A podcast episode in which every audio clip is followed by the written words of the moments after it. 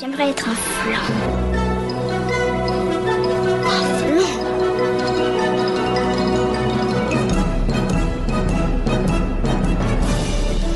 Tout ça, c'est des trucs minables, c'est du flan. Vous laissez pas avoir À tous les coups, c'est du flan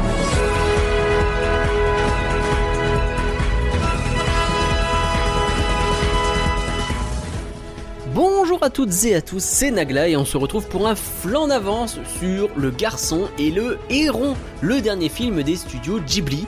Et oui, on dit Ghibli, je me répète encore, hein, c'est même Sutajio Ghibli si on prend euh, la prononciation à la japonaise, donc pas Ghibli, jamais de la vie. Bref, c'est aussi le dernier Miyazaki qui prend sa retraite, ça y est, sauf que non, toujours pas à force, bah on connaît l'oiseau.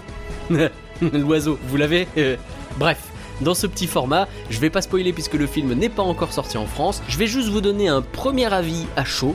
Je suis sorti de la séance il y a quelques heures seulement. Allez, c'est parti, on va à l'aventure avec Maïto. Maïto, c'est le, c'est le héros. C'est pas une version garçon de Maïté. Rien à voir.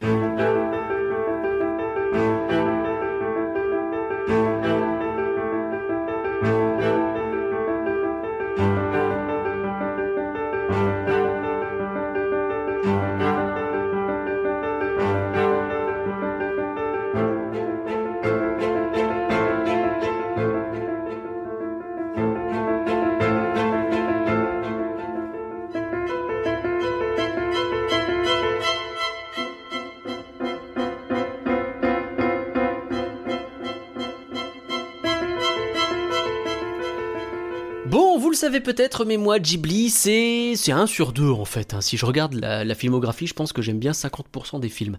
Il y en a que j'aime beaucoup et il y en a qui m'endorment. J'ai globalement du mal avec ceux faits par Takahata notamment. Genre souvenir goutte à goutte, c'est une purge absolue pour moi. Je, vraiment, ça aspire mon âme ce truc. Alors que, bah, vous l'avez entendu dans Flan, mais Shihiro, j'aime beaucoup. Bon, bah là, on est plutôt. vous allez voir, vous savez quoi, je vais pas vous le dire. Déjà, je vais commencer par vous parler de ce qui m'a plu. Le film est magnifique. C'est de l'animation traditionnelle avec énormément de détails, euh, parfois aidé par de l'ordinateur hein, sur certains effets 3D et surtout sur des effets spéciaux. Il y a un boulot qui a été, un boulot qui est fait qui est superbe par exemple sur les effets de flammes. Euh, vraiment, les, séquences avec du feu sont magnifiques. Il y a des séquences aussi avec des personnages qui sont très déformés par la vitesse, la chaleur, dans un monde un peu particulier. Euh, c'est superbe et vraiment, je pense que c'est les séquences que j'ai préférées. Elles sont vraiment très très jolies. Il y a énormément de taf là-dessus. Et puis bon, bah c'est du Ghibli après, hein. donc vous avez des personnages qui sont bien dessinés, vous avez euh, des gens très expressifs, des paysages magnifiques, des créatures diverses et variées, il y a une énorme imagination derrière tout ça. Euh, ne vous inquiétez pas, vous aurez tous les bons points habituels du studio. L'autre truc très cool, c'est que le film est riche en réflexion. Il est très philosophique en fait. Apparemment, Miyazaki, il aurait dit que si vous pigez pas tout au film, c'est normal parce que lui non plus, il pige pas tout de toute façon. Il y a énormément de thèmes abordés, la vie, la mort, le temps, la guerre, il y a plein de trucs. Vraiment, c'est- ça déborde de choses au point qu'on a peut-être un peu de mal à tout raccrocher, mais bref. Et c'est rigolo parce que, ben, d'une certaine façon, c'est comme si Miyazaki, il voulait faire un peu le film ultime. Ouais, parce que vous le savez, à force, Miyazaki, ça fait plein de fois qu'il dit euh, qu'il, ça y est, il prend sa retraite, c'est finito, et puis finalement, il revient. Et il a d'ailleurs refait le coup, puisque Le Garçon et le Héron, promis juré, c'est son dernier, mais il paraît qu'il bosse déjà sur le prochain film. Donc pas du tout. C'est vrai que Le Garçon et le Héron, mais il sonne vraiment comme son dernier en fait. Il y a plein de références aux autres Ghibli, et pas genre, euh, c'est pas du fanservice, c'est pas Totoro qui fait coucou quoi. Non, mais vous avez des personnages, vous avez des, des situations, des thèmes musicaux, des, des créatures, des. plein de choses qui vont vous faire penser à tel ou tel autre film du studio des, petites créatures qui ressemblent beaucoup à d'autres petites créatures, mais qui sont un peu différentes quand même. Mais on a quand même le lien. Enfin, c'est plein de trucs comme ça. C'est on est vraiment dans un monde qu'on connaît très bien. Et euh, sur lequel euh, on reconnaît pas mal de choses. Quoi. Et au-delà de ça, bah, sur son propos aussi, le film est un genre de testament. Alors je révèle rien en disant que bah, apparemment Miyazaki il a fait ce film comme un genre de cadeau de départ à son petit-fils, parce qu'il sait qu'a priori il en a plus pour longtemps, Pépère. Et, oui, bah oui, on en a déjà parlé dans Flan, hein, mais la relation entre Hayao et Goro, donc son fils, euh, on va dire que c'est particulier hein, entre eux deux, c'est pas trop trop ça, et Miyazaki il le voit pas comme son successeur, donc il cherche toujours son vrai successeur, euh, surtout depuis la disparition de Takahata, et, ce film, eh ben, il transmet un peu ce message, le message donc de sa succession. Et a priori, mais il vise plutôt son petit-fils. Alors je sais pas si son petit-fils il est animateur, j'en ai aucune idée. Mais c'est dit de manière très explicite dans le film. En vrai, il faut parler au petit-fils manifestement. Et du coup, si on le prend comme le chapitre final d'une filmographie, eh bah, bah ça marche bien quoi. Je sais pas si ça permet d'enfin trouver un successeur à, Yao, en tout cas quelqu'un qui soit digne à ses yeux. Je pense qu'une telle personne n'existe pas, juste, mais il y a un message qui est passé pour les gens qui vont suivre, et ça déjà c'est une belle chose.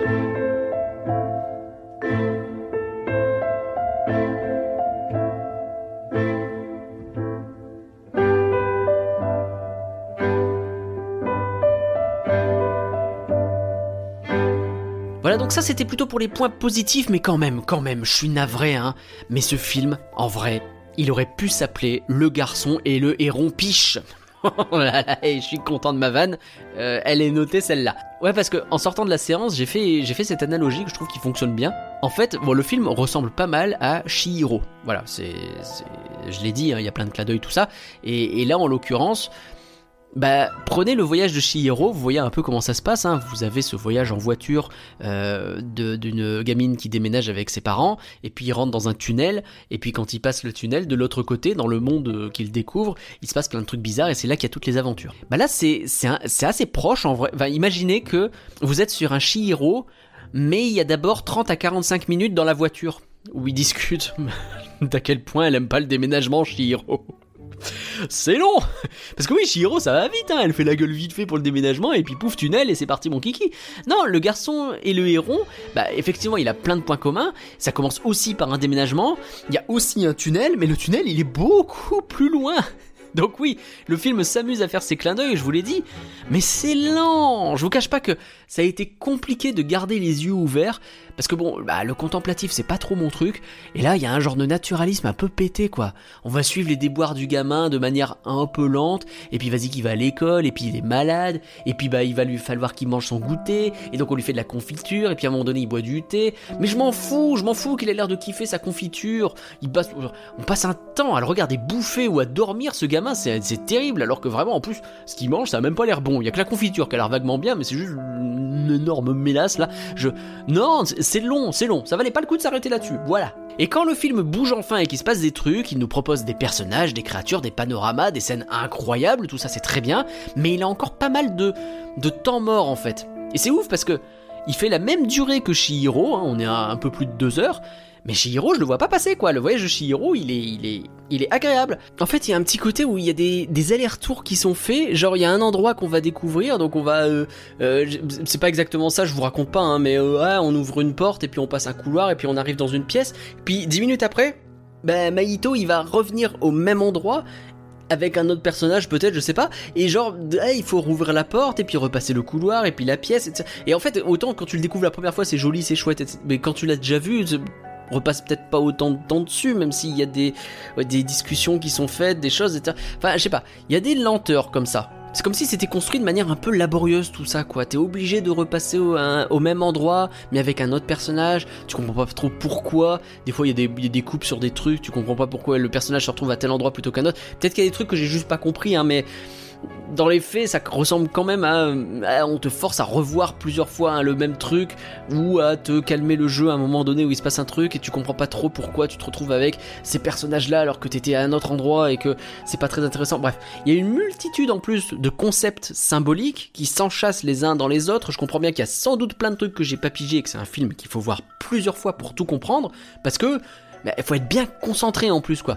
Et donc bah, c'est pas facile hein, c'est de regarder quelque chose que tu trouves parfois avec un peu de temps mort, mais que si tu rates un peu et que tu décroches, et eh ben tu comprends pas les tenants et les aboutissants euh, philosophiques qu'il peut y avoir. L'histoire, je dis pas que je l'ai pas comprise, ça ça va, mais c'est plutôt trouver un peu toutes les rêves, tous les euh, toutes les réflexions, euh, les rêves plus dans le sens réflexion que référence, d'ailleurs les, vraiment les, réflexions qu'il peut y avoir philosophiques autour de bah, ce que je disais, la vie, la mort, l'âge, le, le, temps qui passe, la guerre, le comment on vit, tout ça. C'est pour ça que, au global, j'avoue, je considère que j'ai pas passé un moment hyper agréable. Je suis content d'avoir vu le film, hein, me faites pas dire ce que j'ai pas dit. Euh, je pense que c'est un très beau film. Je pense que c'est un excellent point final à la carrière de Miyazaki. Lol, un point final, bref. Mais euh, ça reste un film long et chiant. Voilà, désolé, je l'ai dit, c'est long et chiant. Voilà, c'est dans la catégorie des films qui m'emmerdent. Désolé, désolé. Voilà, en plus je suis grossier. Voilà, vous savez que j'aime pas être comme ça.